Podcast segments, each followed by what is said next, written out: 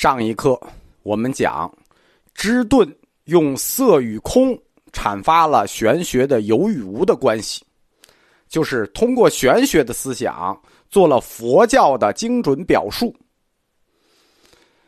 对色的所有描述，与之对应的，是色的知，对色的知。什么叫对色的知呢？知道的知啊，有色，你为什么知道有色？那就是对色的知。所有与色的相关的事情都是一组因果。你是怎么看见的？因为有眼，眼就有眼识，所以你看见。你怎么听到的？因为有耳，有耳就有耳识，所以你听到了。所有的这些因果导致色被知道，就是我们说色本身也一样。我们知道和色对应的是对色的知，色所覆盖的所有定义。我们可以就是，所有能覆盖的定义啊，全部是成对的因果。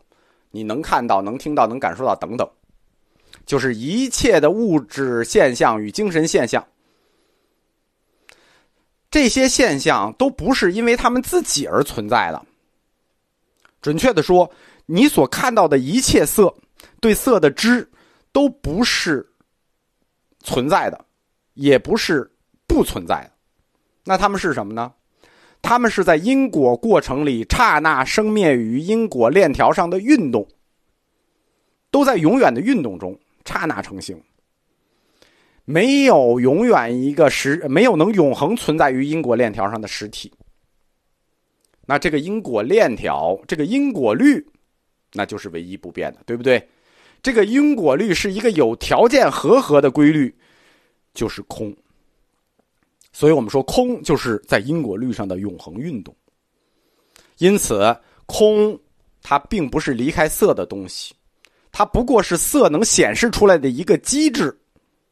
空与色完全一致，因为空的这种运动，我们才看到色；因为色这种我们看到，才体会到空。它们完全一致，所以非色灭空，没有色就没有空。这个观点跟《心经》基本上是一致的。但是留下了一个理论的靶子，这个靶子《心经》也有。为什么这么说？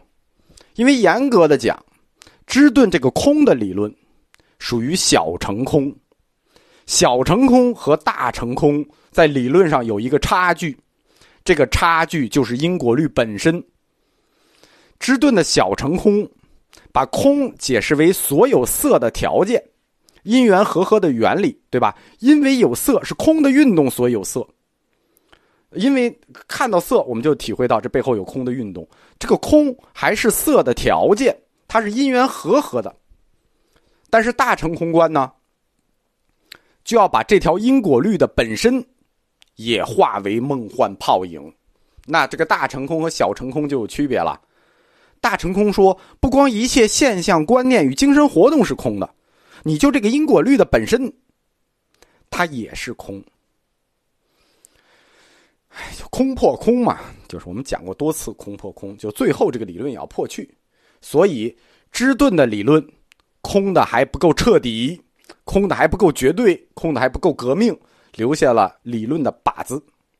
如果以此类推，《心经》的空其实空的也不彻底。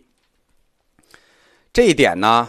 在公元五世纪就遭到批判了，就是芝顿的理论就受到了僧肇的严厉批判。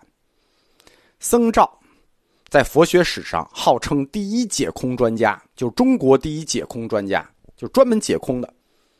他指出，一切现象和条件的因果性，就是因果律，也不是真理，因为因果律自身的条件性没有得到证明。什么叫因果律自身的条件没有得到证明？就是你没给我说出一个理由来证明凭什么有因就有果，这因果铁律对我承认铁律，给我一证明，证明它是铁律，你无法证明自己本身啊，所以因果律也是没有任何实在性的假名。这大乘空是非常革命的啊，僧肇指出的这个因果律的漏洞其实非常尖锐。嗯，我们怀疑论的课没有讲。如果讲过怀疑论，就知道了。他的这种怀疑已经走到了怀疑论的尽头。怀疑论的尽头是谁？怀疑论派大师就是英国的大卫休谟。大卫休谟就指出来，因果律它就不具备完全真理性，你没自己，你无法证明自己。反对因果律，后来形成了西方哲学上的一个派别。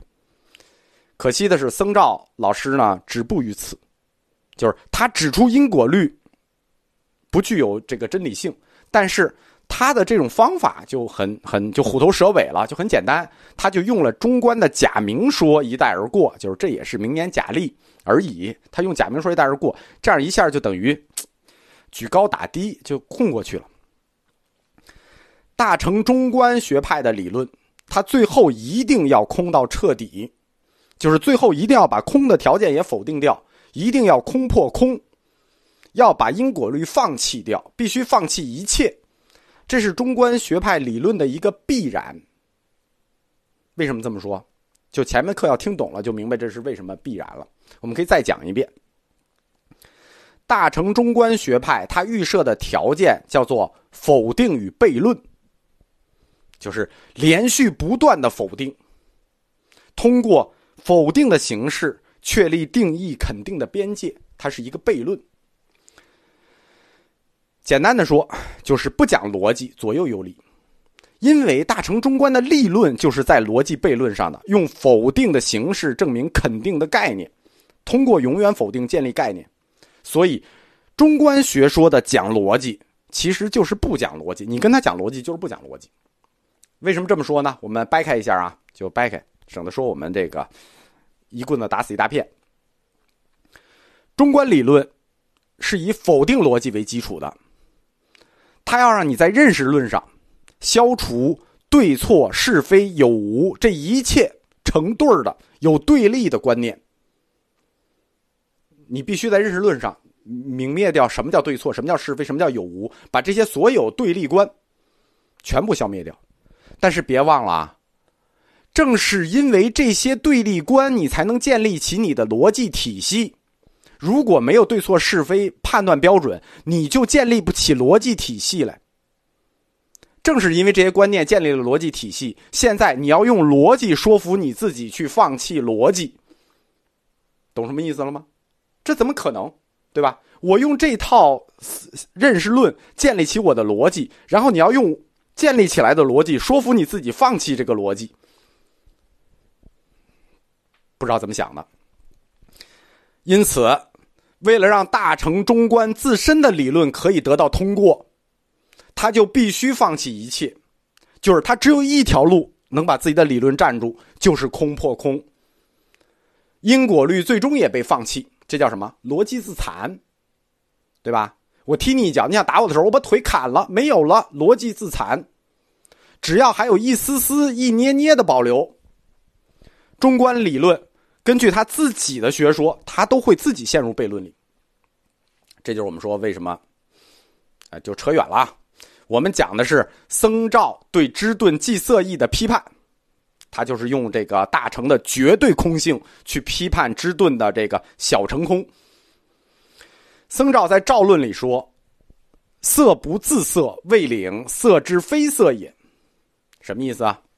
这这句话就指支顿老师说的：“色不自色，未领色之非色也。”就是说，你认识到色不自色这件事情，你是没有领会，根本就没有色这回事儿，对吧？色之非色也就没有色这个东西。你觉得色不自色，那是你感受到色，你做梦呢。僧兆同学呢，还是太年轻气盛了。他这个批评啊，就是毛主席说的：我们要批判别人，就要抓住一点，不计其余。他就是这个方式。芝顿老师讲的是小品般若，他的好朋友竹道浅讲的是大品般若。换句话说，僧兆同学，你懂得这点儿，你那么年轻，你懂的，芝顿老师不懂吗？芝顿做过一篇叫《大小品般若对比要抄》。在这篇文章里头，知道林已经明确的认识到了僧兆所说的问题，对吧？为什么他没有得到全面的认识？因为知顿知道林老师他留下的都是残卷。我们说六家七宗他都没有留下完整东西，他留的都是残卷，因此他就没有完整的去说明自己的计色意。哎，这个就被僧兆抓住了，一阵狠狠批。你空的不彻底，你空的不绝对，你是小成空，你还不究竟，那只能这样吧。